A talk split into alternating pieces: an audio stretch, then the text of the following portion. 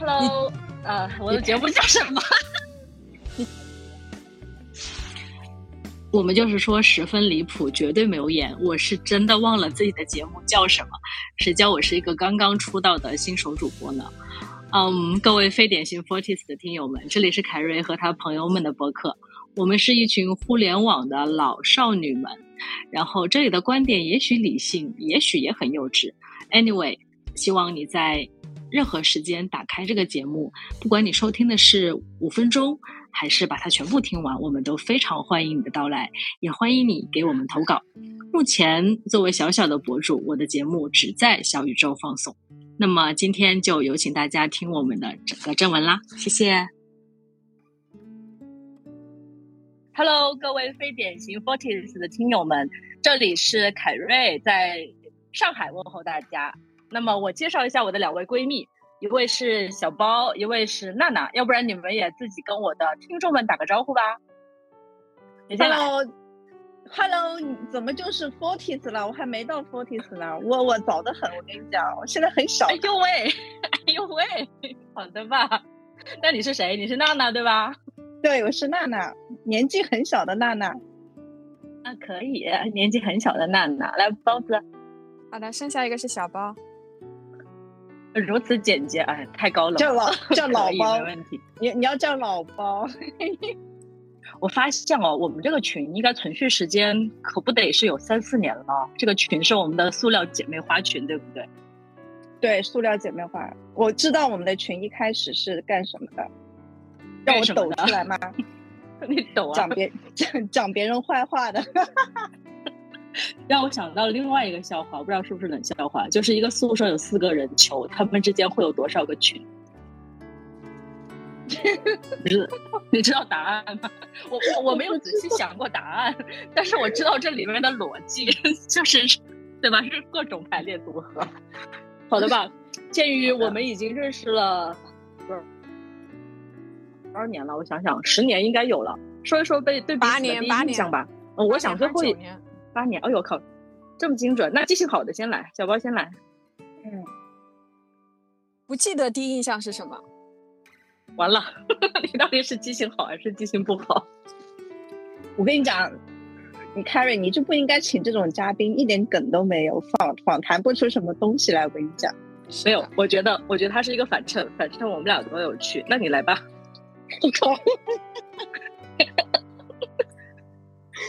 呃，第一印象啊，我想一下啊，我对朋克的第一印象就是，就是我觉得他很凶。我靠，好的吧？完了，等一下你会有反差。我对你的印象可不是这样。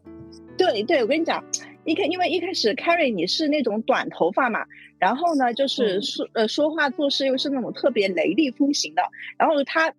讲道理还是一二三四五条条都非常清楚，所以就感觉就是有一种你吵架根本就吵不过他的那个样子，对，呃，但是后来越接触还是会有一些一一些反反差萌，这个就就后面来讲。但是我第一印象后面就发现吵架吵得过了是吧？哎，好怂啊！对，发现他是吵吵架还蛮弱鸡的，太塑料了。那你对小包的印象呢？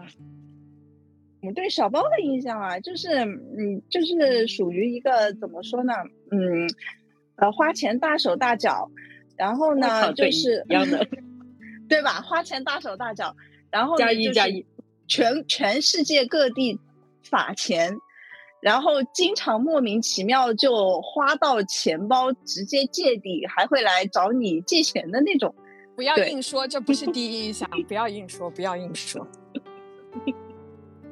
对，然后我觉得感觉什么地方都去过。我我我我我我赞同小宝，我觉得这应该是熟了之后你才知道的。是的，我来说一下，我嗯嗯，我我来说一下我对你俩第一印象，都我觉得还挺 typical 的。对田娜的第一印象，我是你的一个叫我娜娜座上的，好的娜娜，OK。你也刚刚讲了我的真名。那个，我对娜娜的第一印象是，我是你的讲座上的一个听众，我好像跟你说过了，就是你说那次那你说那次讲你说过，你说那个讲座还挺羞耻的，结果居然我是你的听众。重点是，我觉得这个人有点东西，好像是分享什么 QQ 空间的一个，就是什么，就是大家跟大家分享吧。我当时觉得，因为我当时是个我们那个公司的那家公司的一个新人嘛，我就到处去蹭这种讲座听。完了之后，我我我我那段时间听了不少，觉得就是没什么东西的挺多。然后我就发现这个人有点东西，而且他特别的幽默，这是我对的第一印象。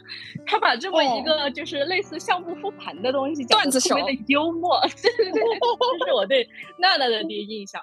你肯定不知道我是谁，因为我不知道现场有个三四十人吧，我也算我不知道一个听众当时啊，完全。然后呢，对小包的第一印象，因为他比我们俩进这个项目晚嘛，对吧？然后当时 Sherry 就介绍他，就特别高冷，就是不苟言笑，那个对吧？然后又长期素颜，那时候我们俩还捯饬捯饬自己，他是从来不化妆。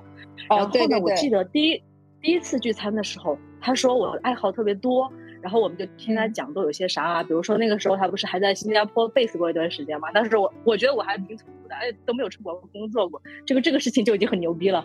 然后另外又说他那个时候还在玩一些什么机器人的项目，我觉得我靠，这都啥呀？特特别厉害。这是我对小包的第一印象。小包你自己还记得吗？我不记得了。我的天！对呀。哎，我跟你讲，我对小包第一印象也是在一个饭局上。其实一开始我见他没有什么第一印象，在饭局上，小包他自己就讲他去过哪些地方，然后住多少钱一晚的酒店。当时我第一反应就是他好有钱啊，然后很羞耻，可以不用讲了。那你要不要反击？我这样吧，鉴于你不记得对我们俩的第一印象了。你可以说一说后面一点的印象，或者你看我们俩都报了，你觉得 有点羞耻的事情，你报我们俩一人一个，然后我们就结束这第一个问题，好不好？报，我觉得没有什么报的，我我觉得都只有很好的事情。哇哦，没有，这个太假了吧？我觉得这个只有哇哦，不是，是你们非要搞这个鬼，就是这样的。我还以为就是我们三个人进来聊天的，好吧？我我就是没有三分，你就三分熟的牛排。你看，你看，我现在要服务我的五十个订阅者，那也许有一天他会变成五十万个。不是啊，我本来我我本我兴致冲冲的，就是我兴致冲冲的想的是，就我们三个人进来聊天的，聊嘛。然后哪一段？你说哪一段不能要？我可以剪吗？但是不是啊，我没有没有没有，所以所 以所以我只想说，seriously 的，就是我觉得就是。刚刚你们要说那个话，我就觉得就是朋克，就是 no no no，Carrie，Carrie 给我的 Carrie，对对对，凯丽姐。那我我觉得，我觉得就是最开始的印象就是我觉得特别好的，就是就是我觉得好的，就是当时我就是我觉得是我我所有的你们所有的东西，我觉得朋友最重要的就是我没有的东西，那就是我觉得就是很乐观，非常乐观。你能不能少说一点？我觉得？你已经说了二十个，我觉得。啊，没事没事没没有，因为因为就是当时就是凯莉讲了很多她以前的很多事情，非常多她以前的事情我都记得啊，就是对，就讲她以前自己做电商的时候，还有包括租房子和她前男友不拉不拉一系列的事情，就是这个。前男友的我都忘了，前男友可以跳过，我们往向后看。对，我当时觉得，因为因为我自己不是这样的人，我我所以，我我是很喜欢啊。但是娜娜子也是一样的，娜娜子我觉得就像就是那个凯莉发现她的那些东西一样的，我也是我司第一个发现娜娜子在知乎上文章的人，好吗？真的吗？啊，对啊，是我发现的呀。这个是这个是可以说的吗？娜娜子？对啊，可以说，可以说，可以说。对啊，这是我我发现知乎上有有呃是是是那个是公众号三十万吧？知乎有多少粉丝来着？哇，这是我二三十万。不是，是我是我自己发现的，好吗？是我自己在。你要想那个时候一四年，我在知乎上看到一个讲深圳的楼盘的文章，我我竟然想到了你。你要想想，嗯，是吗？啊，对啊，是我发现的。然后我找我找去跟 Frankie 讨论了一下，真的吗？哇，那我我觉得娜娜是是是是我非常近的这个人脉里面认识的一个真网红，虽然不是不是红的发紫的那种，没有，我我想说，我想说，我 我想说是我自己发现的，是我自己发现了。然后我是通过文，文章的这个文章里面的这个个人透露出来的个人的气质，跟你自己的气质对上了，好吧，大姐。我牛，我气气质这么明显。观察力，观察力强，你的那个特征也是很丰富的。好的。哎，可以可以。我觉得，我觉得正好，我们来讨论下一个话题。你觉得我们的塑料友谊为什么会持续了八到九年？这核心的关键点可能是啥？这个可以 seriously 一点啊。我觉得，那我先说哈，这个问题我先说，你们可以稍微想一下。啊，你说。就是我觉得，其实现在我们三个算是有，就从那家公司出来之后，那家公司我们是项目组同事嘛，就一个小 team 的同事。那现在我们其实已经完全到了不一样的发展方向，行业也也都基本上是不一样的嘛。我觉得有一点是，就是大家还可以很开放的去 update 一些有的没的，包括好的、坏的，或者说甚至说状态不好的事情。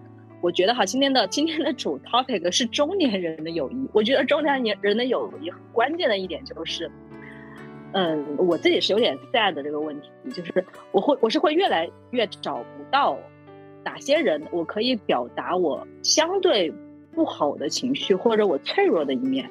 这个原因是什么哈？你看发小，可能他跟你走得更远，对吧？行业完全不一样，或者人生状态不一样。尤其我还是个丁克。他们可能已经是就是公婆、老公、孩子了，对吧？那都是他讨论学区房的问题，我参与不了。那有一些朋友可能新认识的，你又不至于能够去跟他表达另外的一面。就像娜娜对我的个人印象，可能是有点不太好相处，有点厉害，吵架吵不赢的那种。有可能我新认识的朋友对我确实是这个印象。所以我觉得我对于二位，我们的友情能保留这么久，两个点。第一个。我难得能找到一个能表达自己有的没的的地方。第二个事情是，你们俩进入的新的行业，其实对我来说也蛮有意思的。我有亲近的人可以了解新的东西。我讲的特别的正经，对不对？来，下一帮谁接？原原来这么功利啊！原来是我们有。有有新的行业，我们要是没有新的行业，你为什么你为什么不 get 到第一点呢？你为什么？我刚刚讲了那么多，我刚刚百分之九十五的语言在描述第一句第一个理由，你就听到了第二个理由一句话。第一个理由是啥？我去，我不重复了，你来。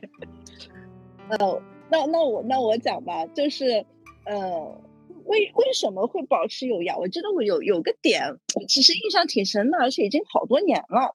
我记得在在很久以前，我们三个人就最开始拉这个群的时候呢，我们就会在里面 share 一些有的没的的信息，因为当时我们三个人都已经在分别在不同的部门了，但是有一些信息还是会共享。然后我记得当时呢，就是 Carrie 把我讲的一个什么信息，然后回过转过头去去告诉别人嘛，然后呢，这个事情呢，对我就有一点。不爽，但是也还好，就是就就是在工作里面，其实这种事情就很正常，就就也也就还好。我自己后来转头也就忘记这个事情了。然后后来有一天呢，就是 Carrie 他就是很认真的就跟我吃饭，呃，他就跟我讲说，哎，不好意思，那个就是我不应该把那个事情去讲给别人听。然后我为了补偿你呢，我跟你讲一个 关于我自己的八卦，他就讲了一个自己的前男友的一个什么大八卦。那个八卦的，我的天哪！我是一个好，就是照顾人家想法的人，对不对？对，当时我就震惊了。震惊的是有两点：第一，就是个这个八卦好哇哦；然后第二就是 他为什么要告？完了，我跟你说，娜娜，你你信不信？这这个这这这期播客的评论区会有很多人想知道那个八卦。对，然后当时嗯，后来这个事情之后呢，我其实有一点点感动，就为什么？就是。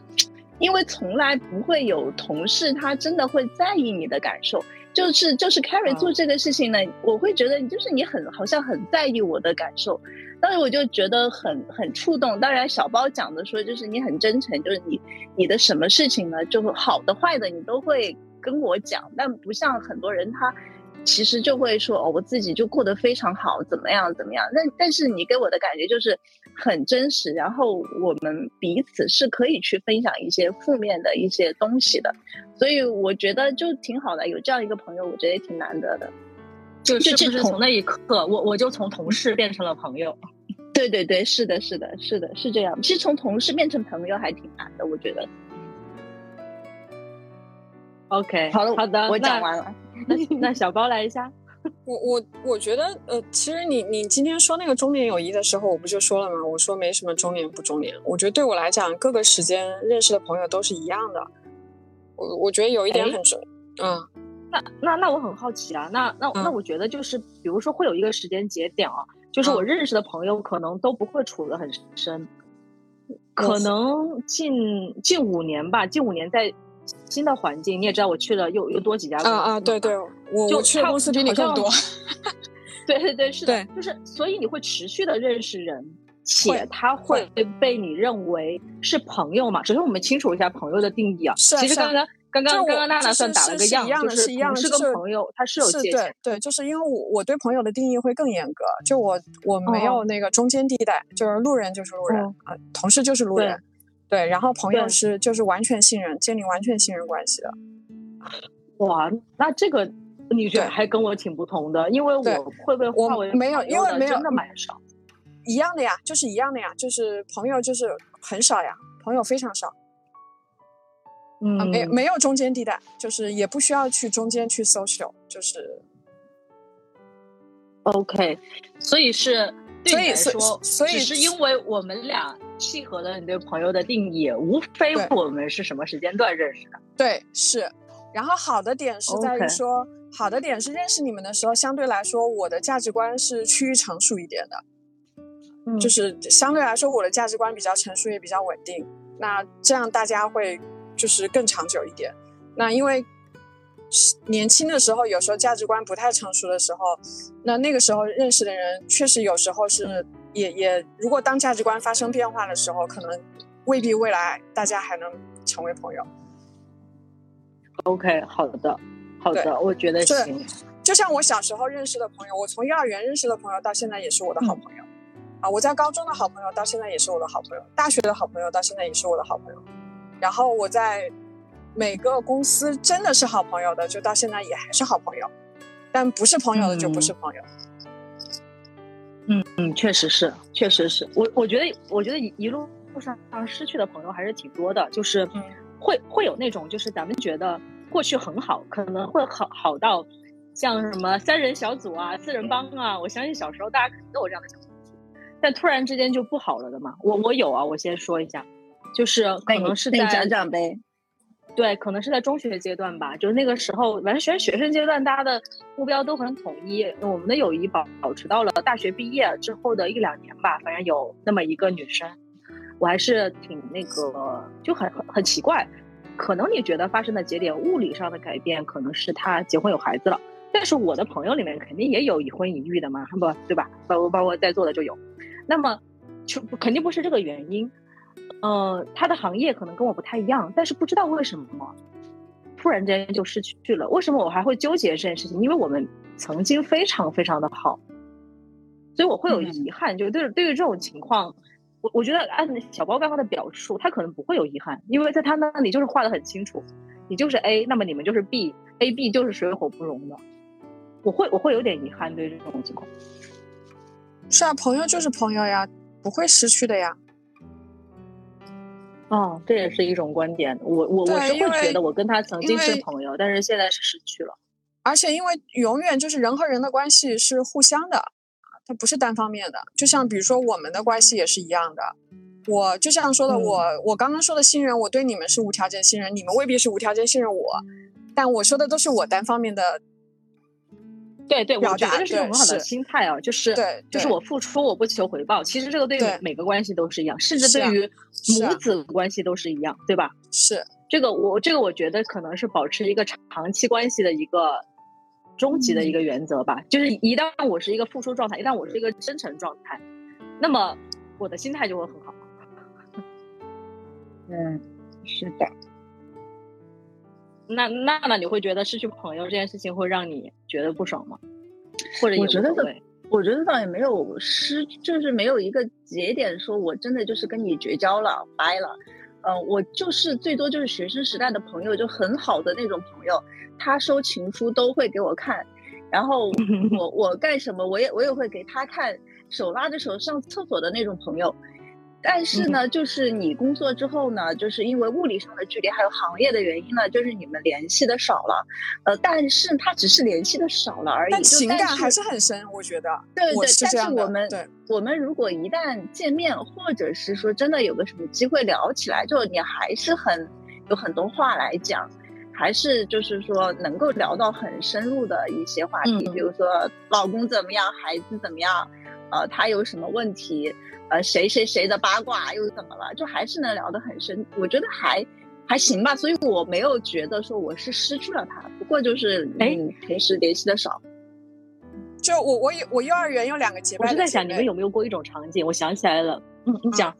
我幼儿园有两个结拜的姐妹，就是特别典型，然后性格幼儿园结拜的，反正就是一路上大家走的道路都不一样，然后。啊，选择也不一样，行业也不一样，地域也非常不一样。就是其实性格各个方面都都挺不一样的。如果说大家是因为这些客观上的原因说不能成为朋友，其实也没有办法成为朋友。但是还是说大家还是可以很好的沟通，就联系不是很紧密。但是比如说最近有一个朋友是有一个是早早的就结婚了，然后有两个小孩，有一个是最近才结婚，呃，然后那他跟我。讨考虑讨论小孩子的问题，他就在担心这个问题。然后，对对，你能参与吗？对，在他跟我讨论嘛，他就说他 他就讨论要不要小孩这个问题。他说他说他说，对，他就他就说他说，我说那你为什么要担心这个问题？他就说他说我担心，万一以后去养老院了被人欺负怎么办？就所以就大家还是还是一样，就是可以讨论这些问题。对，不会说因为就像。就像我表达的我对你们的信任一样，就是这些看上去很怪的问题，也不一定怪哈，就是对展示自己脆弱的那个问题。是是是，所以其实你还是说互相都能信任对方，而不是因为说大家的行业不同，或者是地域不同，或者是经历不同，或者是就是已婚已育的环境不同。嗯，那那我好像发现。就是对于这种失处、失去的失落，好像是我的问题。我我举个例子啊，这件事情我已经释怀了。前两年我会这么觉得。我之前在深圳待了非常长的时间嘛，包括我在深圳上了大学，对吧？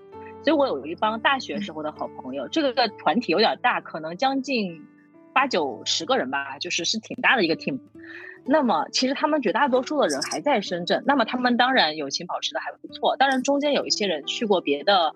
城市去呃生活过两三年，但最后还是回到深圳哈，所以他们会很周期的去聚会，以及说会甚至说一起去厦门这种短途旅行，而且会有一些很很很很很周，反正就是很周期的聚会了。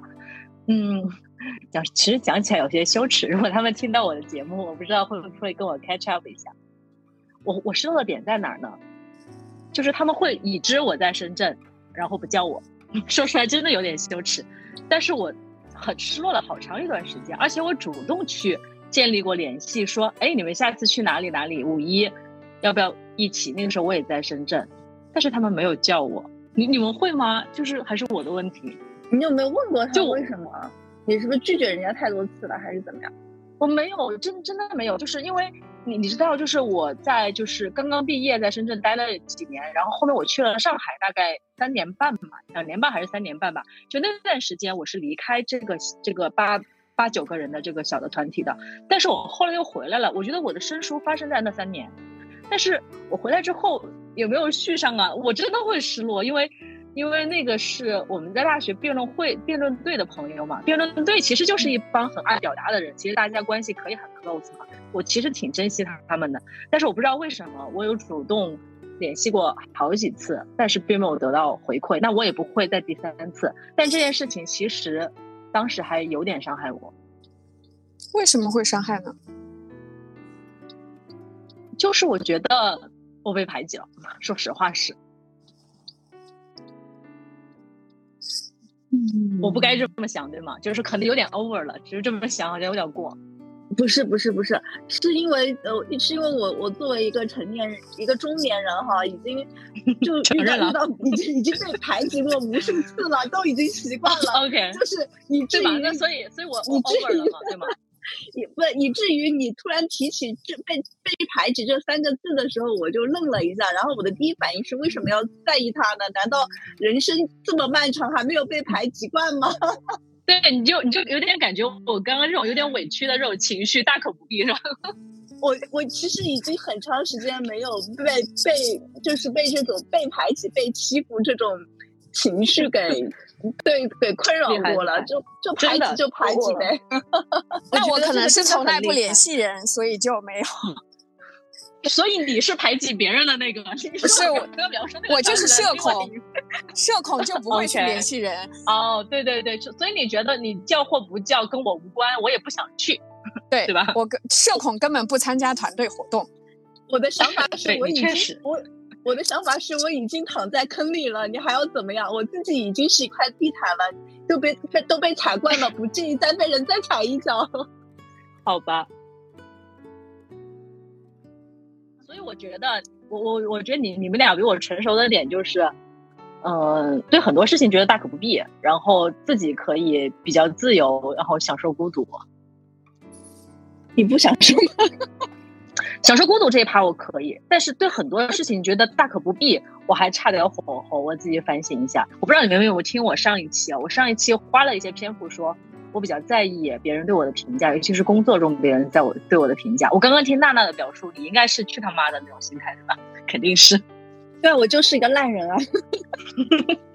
我是会在意的，所以这个我属于修炼不够，我还要再学习学习。我就是一个烂人，随便你们怎么想我，我就是这么烂啊！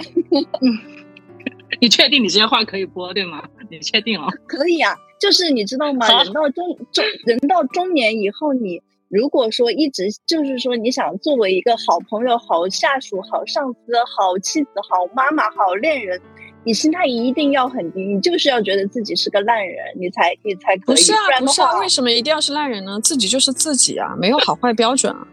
呃，我他的意思是摆烂的烂吧？啊，好吧，就是我是那种摆烂的烂。嗯，对对对对，就是说，如果我我我自我要求非常高，其实就是你会你会反而会变得很脆弱，但你不如心态就放低一点就好了。啊，那是本来就是大家都是 nobody。对对对对，就是就是那种怎么讲，就是可能我们豁达了一些，我们会进入一种呃。今天留在我身边的人是自然选择的结果，那是因为我表现出来的自己让他们仍然留在这里，对吧？就是我，我觉得我我不知道你们有没有啊，还是我个人的问题。我小时候虽然看上去挺有个性的，但是其实我是有一些迎合心态的，可能可能我真的有点早熟。就是我在未成年的时候，当然也应该是高中吧，十五到十八岁之间，我会知道什么样的行为很受欢迎。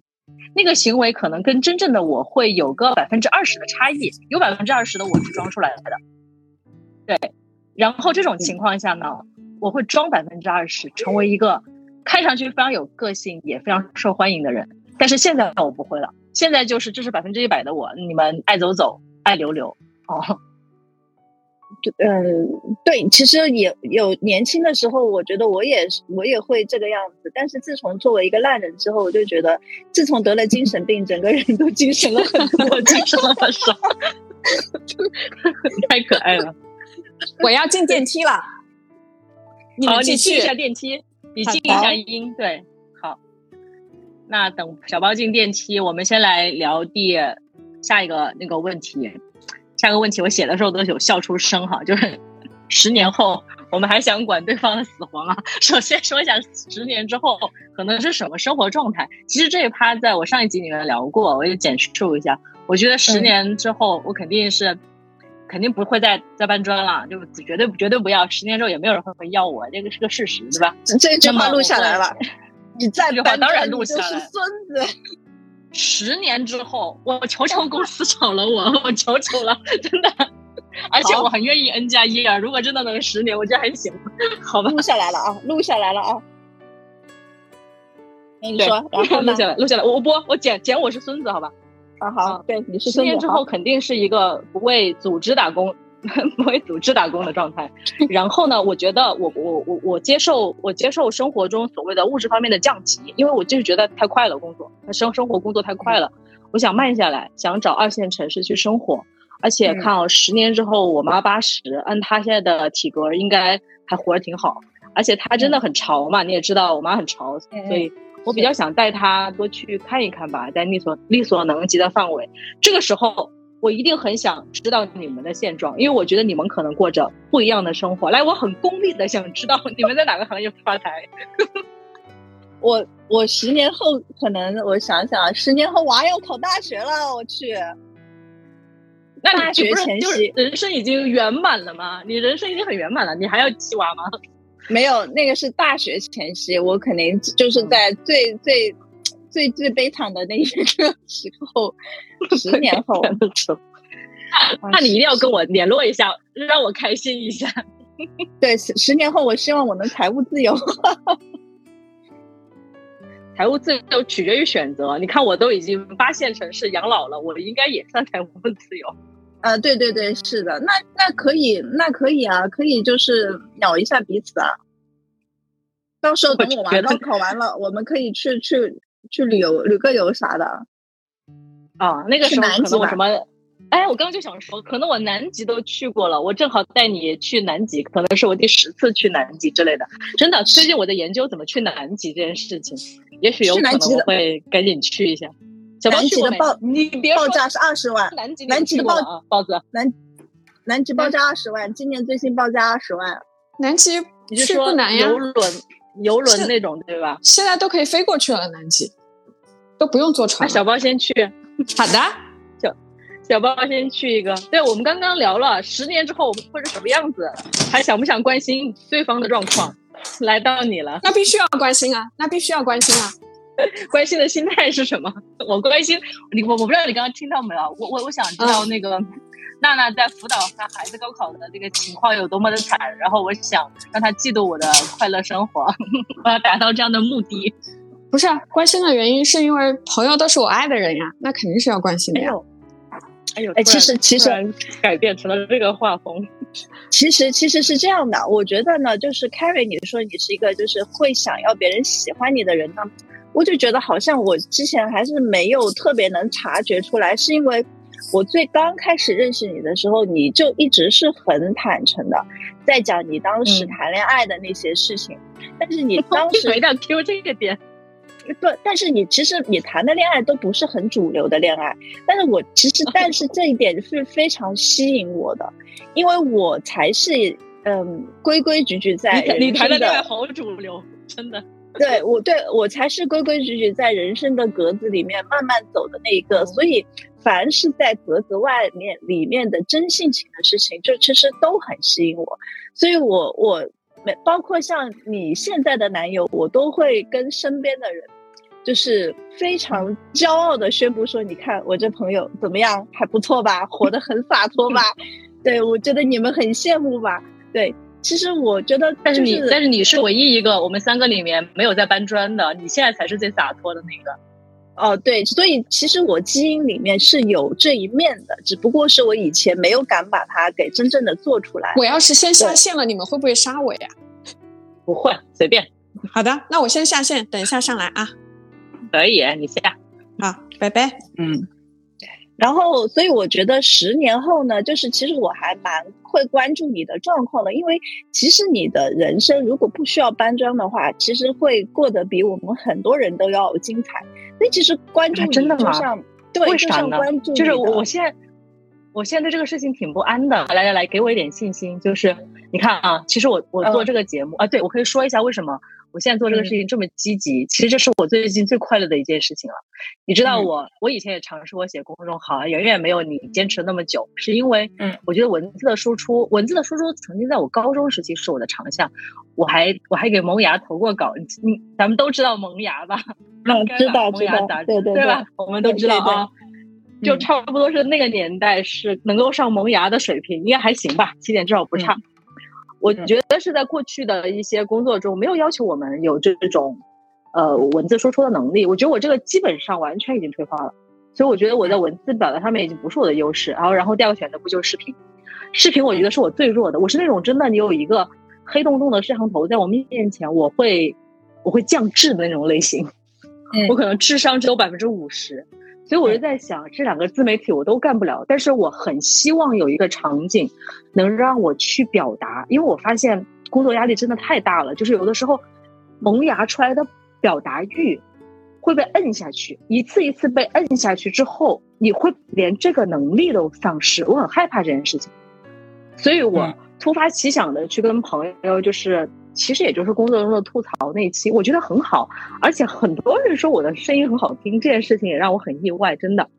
嗯，就是因为你你我我不知道你自己听自己的声音其实是不一样的，跟录出来。嗯，对，所以我觉得这个反馈让我觉得，不管是让我在表达这个窗口上给我一个机会，还是别人对我的肯定这件事情，它带给了我很多的正向反馈，所以我愿意持续做这个事情。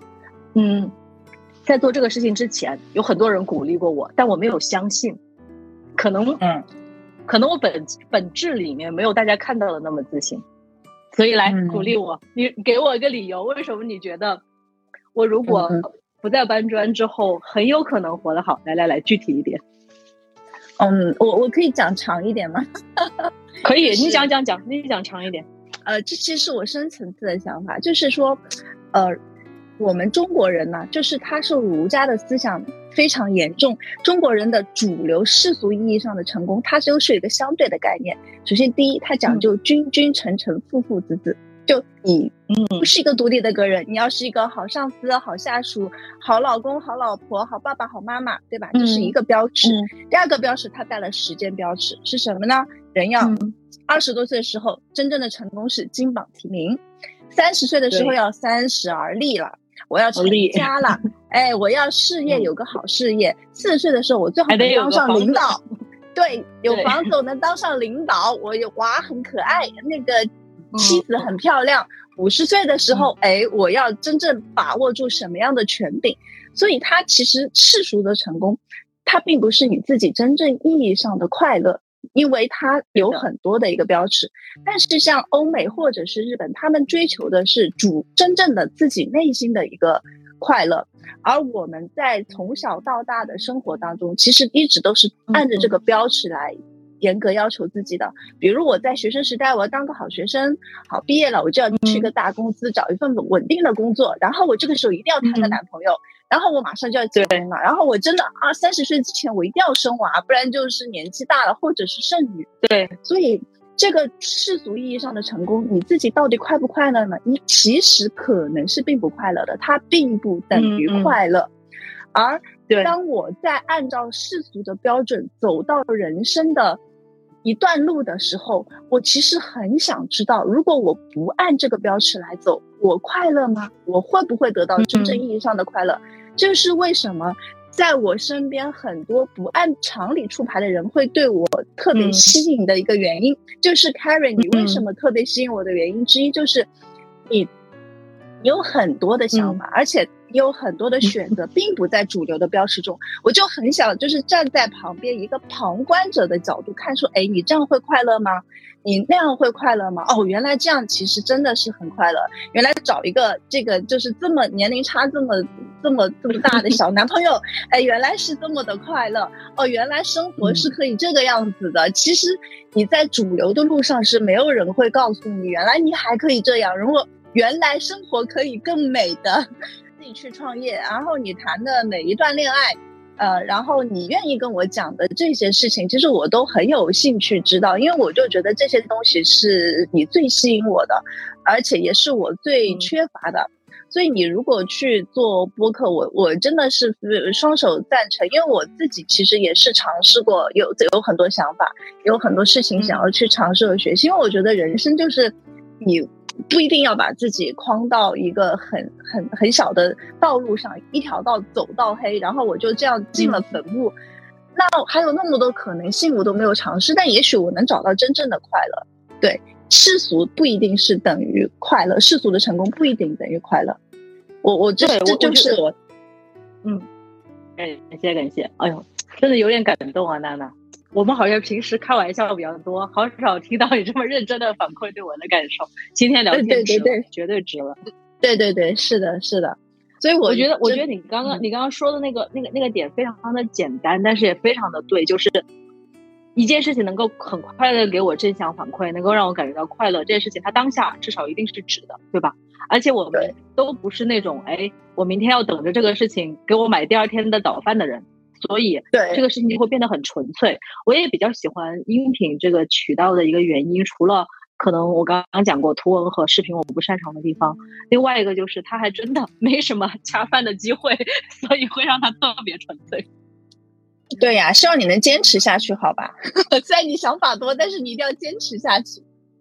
我觉得可以，我觉得下面我会希望那个有有有那个网友投稿，像其实这次我们做这个选题，其实就是投稿出来的。我有五个五个选题，让给我朋友圈关于我这条播客点赞过的朋友都发过，让他们给我投票。